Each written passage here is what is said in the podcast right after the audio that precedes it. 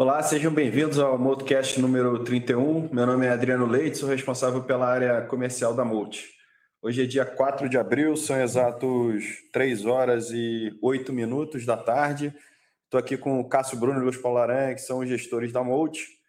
Vamos começar falando de, de cenário internacional. Vou chamar o Cássio aqui para ele, ele comentar o mês e falar um pouco de perspectiva para frente. Foi um, um mês assim que virou um mês ali com assunto ainda relativamente fresco da guerra, né, da, da invasão da, da Rússia é, na, na, Ucrânia, né, os desdobramentos. O mês começou muito tenso né, e depois distensionou um, um pouquinho, mas a gente ainda segue vivendo um pouco em cima desse ambiente, enfim, inflação, juros, é, as coisas de curto prazo, né, que são enormes, assim como as questões de, de, de médio e longo prazo, é, que é um debate longo aí, mas parece que, que, que, vai ganhando cada vez mais corpo, né? Como é que você pode resumir o, o, o mês e falar um pouquinho a tua visão para frente?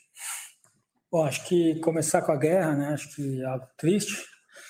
É, ele trouxe algumas implicações. Acho que a, a primeira leitura do mercado sobre a guerra é que isso dificultaria a alta de juros nos Estados Unidos. Uh, então, o juros chegou a cair um pouquinho, o mercado ficou com essa leitura. E logo depois, com as falas do Fed e a inflação mais alta, os dados que saíram, foi um mês que, que foi um mês de capitulação e de, entendimento que os juros vão ter que subir bastante nos Estados Unidos. Então, acho que a primeira coisa é essa: o mercado saiu. Nós já tivemos a primeira alta de juros, o mercado saiu de, de sete de, de altas em todas as reuniões de 25 vezes nos Estados Unidos para três altas de 50. Então, o mercado já entendendo que, que os juros têm que subir no curto prazo, uh, e aí foi corroborado com, com o que o Fed falou. E aí, nesse mês, teve uma, uma dicotomia entre o mercado de juros e o mercado de ações. Então, o grande destaque nesse mês é que o juros sobe, principalmente juros curtos, a curva inverte lá fora, e o mercado de ações uh, performa relativamente mal no começo e depois do meio para frente performa um pouco melhor e, e, e, e, faz as mínimas. A nossa leitura aqui, alguma coisa deveria ceder, principalmente no mercado externo, então, em algum momento, ou os juros cai ou a, a bolsa cai.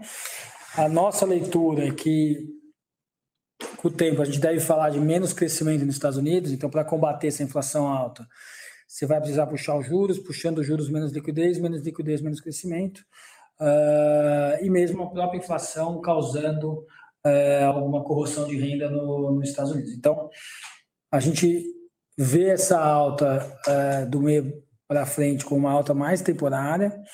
Ela ainda está tendo perna no começo desse mês, mas algo que deveria não levar o S&P e, e o Nasdaq para as máximas históricas.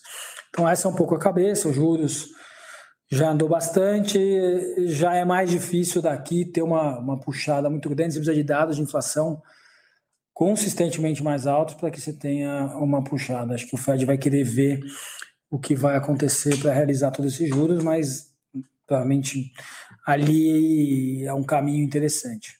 Tá bom, vou, pegar logo esse, esse gancho aí de juros, vamos falar da, do, do local, Aranha foi um mês assim, com uma volatilidade bem grande, né? E depois a gente vai comentar um pouco do, dos fundos aí, se ficou refletido de certa forma, é a primeira quinzena com a segunda. Mas lá o juro está subindo, aqui os juros, né? Tudo indica, ou pelo menos o, o Banco Central está sinalizando que está muito próximo do final. A gente vem já falando há pelo menos uns quatro, cinco meses assim que essa, essa combinação né, da gente já ter feito o grosso do, do, do ajuste monetário é, com dados até que a gente está vendo um pouco na ponta aí, não tão ruins até quanto se imaginava, é, vem nos, nos, deixando mais otimistas assim com a simetria da bolsa local.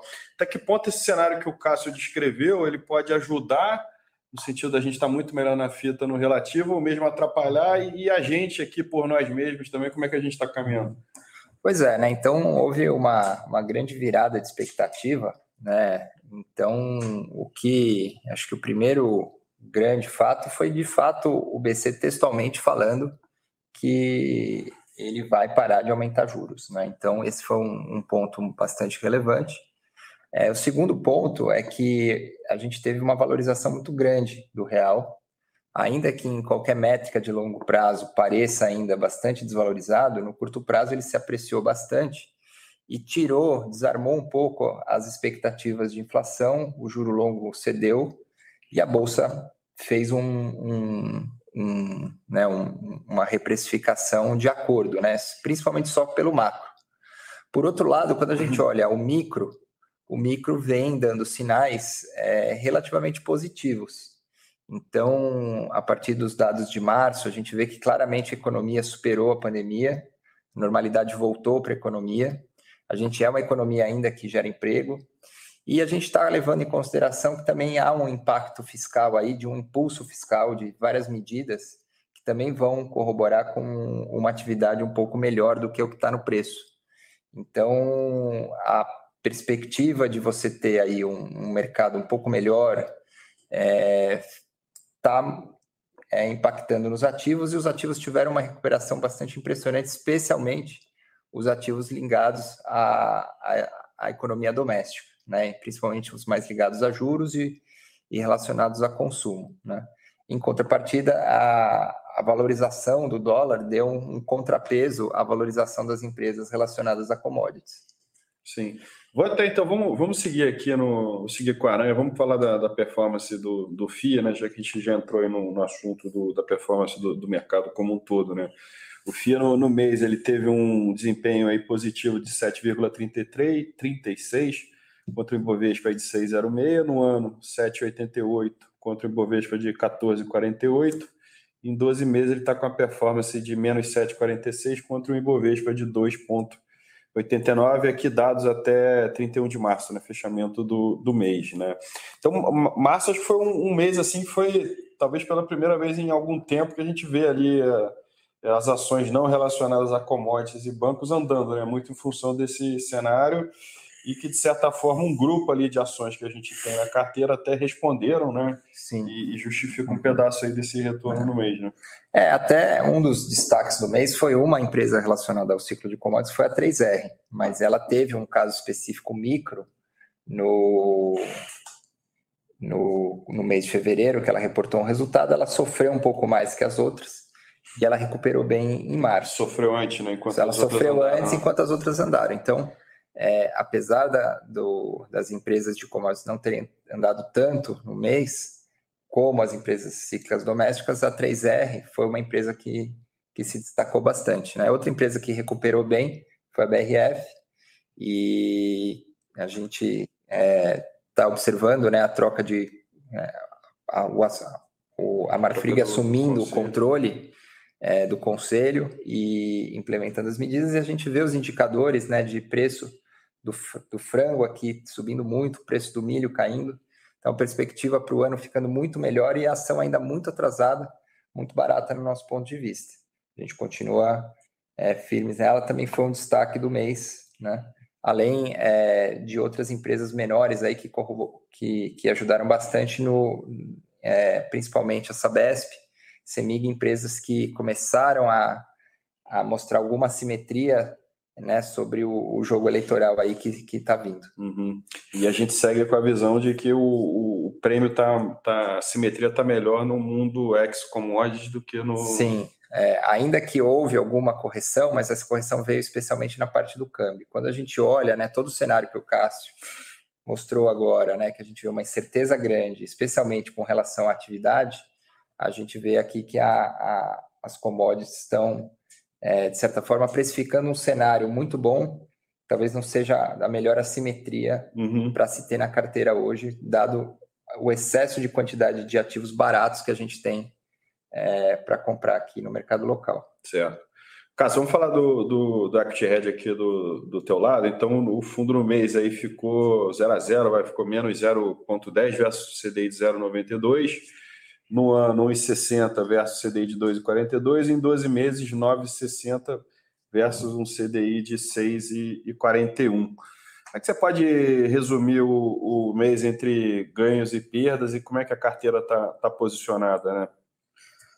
Bom, vamos lá. Acho que, é, acho que começar pela carteira como ela está posicionada. Então, nossa cabeça continua mais otimista com o Brasil e menos otimista com, com, com o mercado lá fora. Então, nessa linha, e até um grande destaque do mês, a gente estava comprado em Brasil e vendido nas bolsas internacionais, esse foi um, foi um destaque positivo.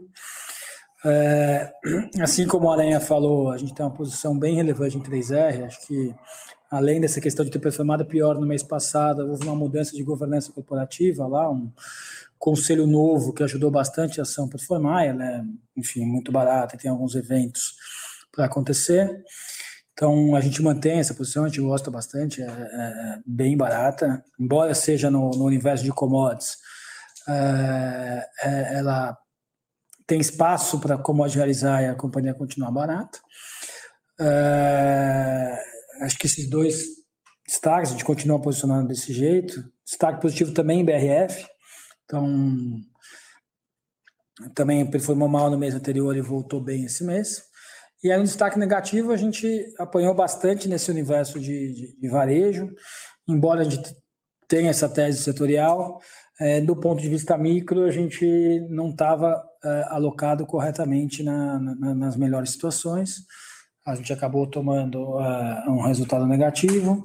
E, e outro destaque negativo é no setor financeiro, principalmente nessa realização ou nessa alta grande das empresas é, ligadas aí a, a, com múltiplos mais altos na parte internacional e na parte local a gente também sofreu disso. Então essa foi, foi um pouco a história do mês. Uh, a gente continua posicionado semelhante, algumas mudanças no, no pontuais como a gente sempre tem, mas é semelhante. Legal. E sempre lembrando né, que sempre que a gente fala aqui é uma posição relativa, né? a gente tem uma posição comprada para uma contrapartida vendida, tá? É, vamos falar agora do long bias. O, o, fundo aí fechou o mês com um retorno de positivo em 2,38 versus um CDI de 0,92 uma bolsa de 6.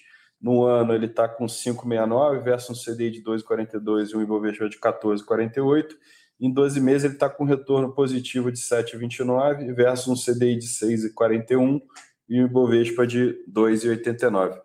Além dessa parcela relativa né, que o próprio Equity Red tem, que o Long Bias tem também, como é que, como é que você operou o, direcional?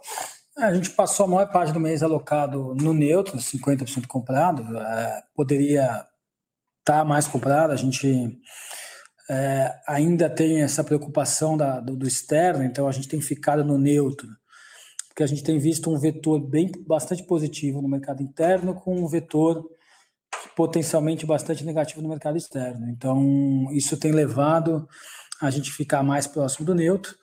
Uh, e lembrando que na carteira long que a gente tem, a maior parte é, é, é no setor de mais de consumo, que é a carteira igual do FIA. Então, isso se beneficiou, o, a, a, o fundo se beneficiou da gente ter outperformado a bolsa na carteira do FIA. Então, neutro no, no fundo como um todo e, e, e, a carteira mais posicionada aí nos, nos setores domésticos. É, e só para ratificar que o, a forma que a gente está comprado aí no, no fundo, hoje em dia é mais ou menos 33% de uma exposição que replica o FIA e cerca aí de, de 20%, entre 18% e 20% no, no índice futuro tá bom? Acho que é isso. Vamos encerrando. Agradecer aí a todos que tiveram a oportunidade, a paciência de nos ouvir e assistir. Agradecer de novo o Cássio e o Aranha. Lembrando que o Motocast vai estar disponível aí no, nas principais plataformas de streaming no YouTube. Obrigado e bons investimentos a todos.